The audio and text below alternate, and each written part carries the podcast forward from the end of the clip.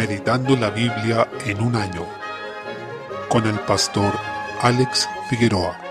Día 1, mes 8. Segunda de Crónicas capítulo 30. Se relata que Ezequías continuó su reinado y celebró la Pascua en Jerusalén. Este sacramento del antiguo pacto había sido profundamente abandonado por el pueblo de Israel y luego por el reino de Judá una vez que se dividieron los reinos. Esto evidencia el pobre estado espiritual en el que se encontraba este pueblo, ya que esta celebración era un estatuto perpetuo para que ellos lo guardaran, recordando la redención que el Señor les otorgó cuando los sacó de la tierra de Egipto, y debía realizarse anualmente. No obstante, se menciona que desde los días de Salomón no había ocurrido una celebración de Pascua semejante a la que hubo en esta ocasión, ya que había sido claramente descuidada. Por lo mismo, Ezequías tenía ese peso por celebrar la Pascua, obedeciendo así la ley, y mandó cartas por todas las ciudades, no solo de Judá, sino también de Israel, principalmente las tribus de Efraín y Manasés. Recordemos que cuando se dividieron los reinos, en el norte quedaron las diez tribus y en el sur quedó la tribu de Judá y de Benjamín, entendiendo que los levitas no tenían un terreno asignado para ellos. Por consiguiente, el rey Ezequías mandó exhortar a las tribus del reino del norte para que ellos también fueran a Jerusalén, a celebrar la Pascua. Ciertamente esa era una invitación a volverse al Señor, porque el reino del norte cayó profundamente en el paganismo y la idolatría, y fue un reino tremendamente rebelde al Señor. De hecho, este reino fue el primero en caer en el exilio y en recibir el juicio de Dios. Más de un siglo después vendría el reino del sur. Desde el versículo 10, este reino del norte estuvo lleno de reyes perversos. Recordemos que después de Salomón se dividió el reino de Israel con su hijo Roboam, y en el norte quedó uno llamado Jeroboam. Desde este rey en adelante, todos los reyes fueron idólatras. Todos ellos llevaron al pueblo del norte al paganismo. En consecuencia, cuando Ezequías los convocó a la Pascua, dice que se reían y burlaban de los mensajeros del rey. Esto es tremendo y muy triste, pero hubo un remanente, algunos de ellos que respondieron y fueron a Jerusalén a celebrar la Pascua. Dice que el Señor les dio un solo corazón para cumplir el mensaje del rey y de los príncipes conforme a la palabra de Jehová. En el versículo 12, vemos que ellos se humillaron grandemente, se alegraron además de celebrar la Pascua, pero estaban muy avergonzados por no haberse santificado previamente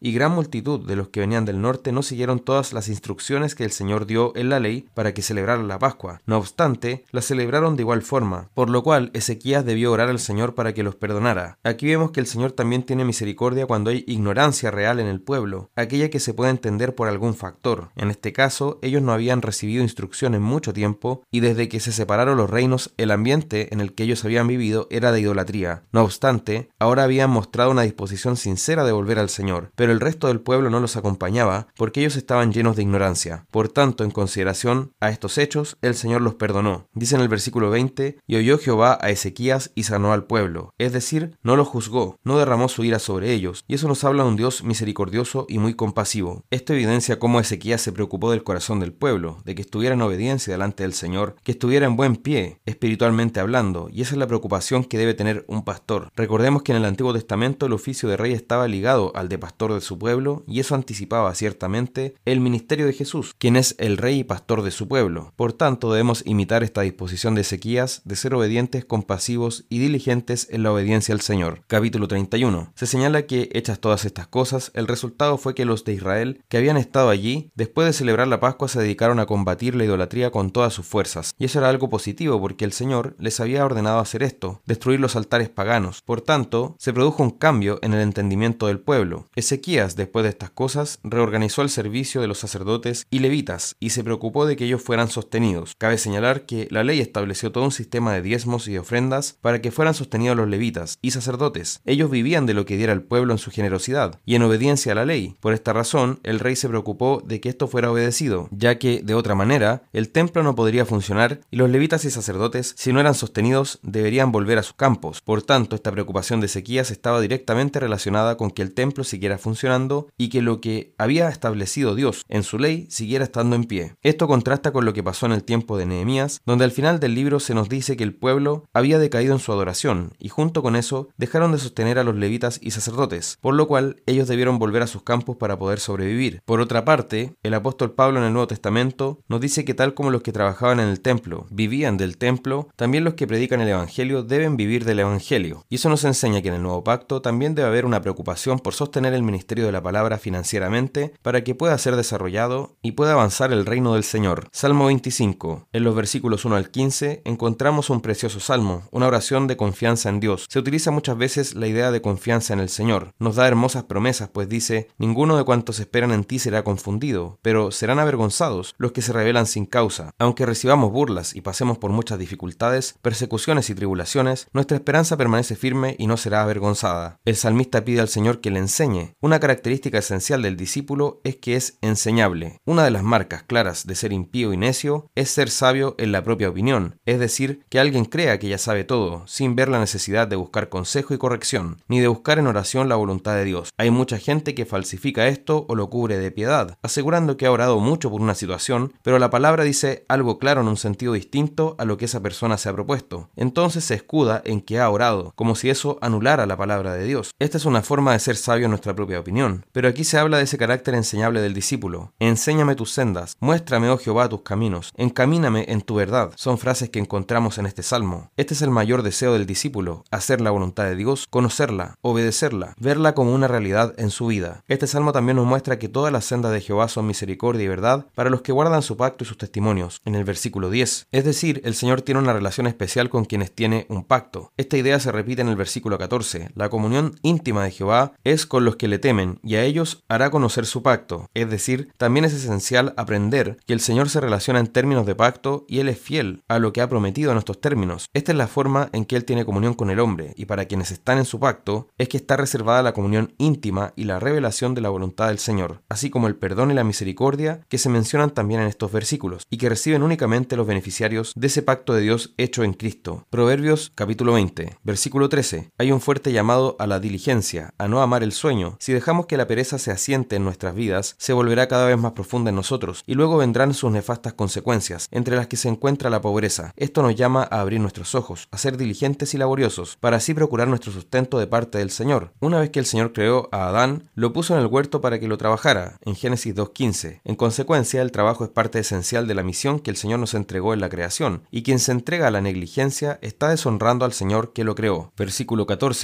nos habla de la integridad de nuestras relaciones comerciales. El que compra suele no mostrar mucho interés o menospreciar el producto antes de comprarlo para así lograr una rebaja de precio, pero cuando se aparta se va contento porque logró comprar eso que quería a un menor costo. Este proverbio no establece una norma, sino que describe una realidad. Tal como lo hicieron Abraham y David, debemos procurar pagar el precio justo porque el Señor ha dicho no hurtarás. Versículo 15. Debemos valorar lo que la escritura valora. El mundo nos hace estimar el oro y la plata, pero la palabra de Dios nos lleva a apreciar la sabiduría, en este caso la prudencia, y nos dice cuán son los labios prudentes, que no hablan con impulsividad ni agresividad, sino que piensan lo que van a decir, y cuando hablan dicen palabras de sabiduría, con discreción y prudencia. Se dice que estos labios prudentes son una joya preciosa porque son escasos y a la vez son de la más alta valía. Procuremos que así sea nuestro hablar. Romanos capítulo 15, en los versículos 1 al 3, sigue con la línea de pensamiento ya esbozada en el capítulo 14. Concluye que nuestra actitud no debe ser la de invocar nuestros derechos, sino servirnos unos a otros y agradar a nuestro prójimo, porque eso fue lo que hizo Cristo, quien no se agradó a sí mismo, sino que se entregó por nosotros, aunque le significó humillación, vergüenza y dolor. Probablemente, estos tres versículos debieran ser parte del capítulo 14, ya que están relacionados directamente con él, pero recordemos que la división en capítulos y versículos es muy posterior a la Biblia y no es algo inspirado. Desde el versículo 4 se señala algo fundamental. Las cosas que se escribieron antes para nuestra enseñanza se escribieron, es decir, lo que se escribió en el Antiguo Testamento debemos considerarlo seriamente porque fue puesto allí para nuestra instrucción. Hoy, muchos creyentes menosprecian el Antiguo Testamento ya que no lo ven a la luz de Cristo o simplemente porque no le ven la importancia y se quedan solo con lo dicho en el Nuevo Testamento. Queda claro que esa actitud va contra lo enseñado en la misma escritura. Por otra parte, se nos da un ejemplo de oración y se llama a Dios con un título muy especial, el Dios de la paciencia y de la consolación, en el versículo 5. Pablo pide que tengamos un mismo sentir, que seamos unánimes, y eso es lo que debemos buscar como iglesia más que invocar nuestros derechos o juzgar a otros, en asuntos donde la escritura no manda ni ordena con claridad.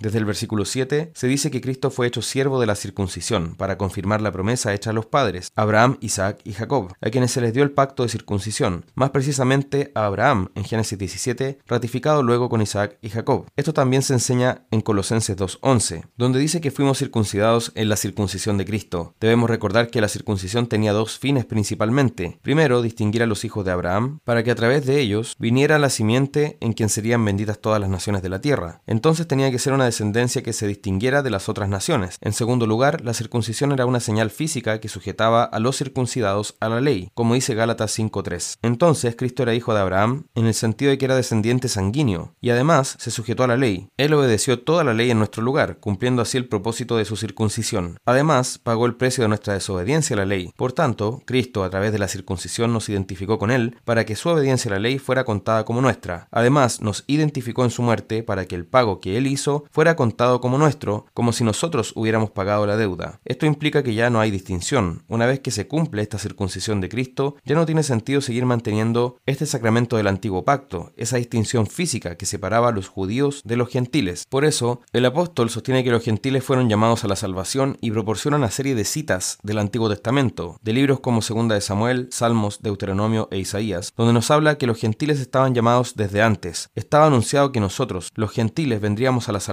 y que se abriría esta puerta que antes estaba cerrada a la conversión masiva, ya que podían entrar algunos que se convirtieran, pero más bien era una excepción. Ahora en el nuevo pacto, el Señor ha llamado a gente de toda tribu, pueblo, lengua y nación, para que no solo algunos, sino multitudes completas sean salvas por medio de la fe en el Evangelio. El apóstol Pablo pide a Dios, a quien llama acá el Dios de esperanza, que seamos llenos de gozo y paz en el creer, que entendamos que debemos ser una ofrenda agradable al Señor, santificada por el Espíritu Santo. Aquí les está escribiendo de temas, pero el objetivo del apóstol fue presentar a los gentiles a Dios como una ofrenda, porque Pablo fue mandado por Dios a predicar a los no judíos. Ese fue su ministerio principal. Y aprendemos de todo esto que la actitud de Pablo debe ser imitada. Él dice, todo lo he llenado del Evangelio de Cristo, en el versículo 19. Esa debe ser también nuestra actitud y nuestra meta, que llenemos todo con las buenas noticias de la salvación en Jesús y del conocimiento de Dios.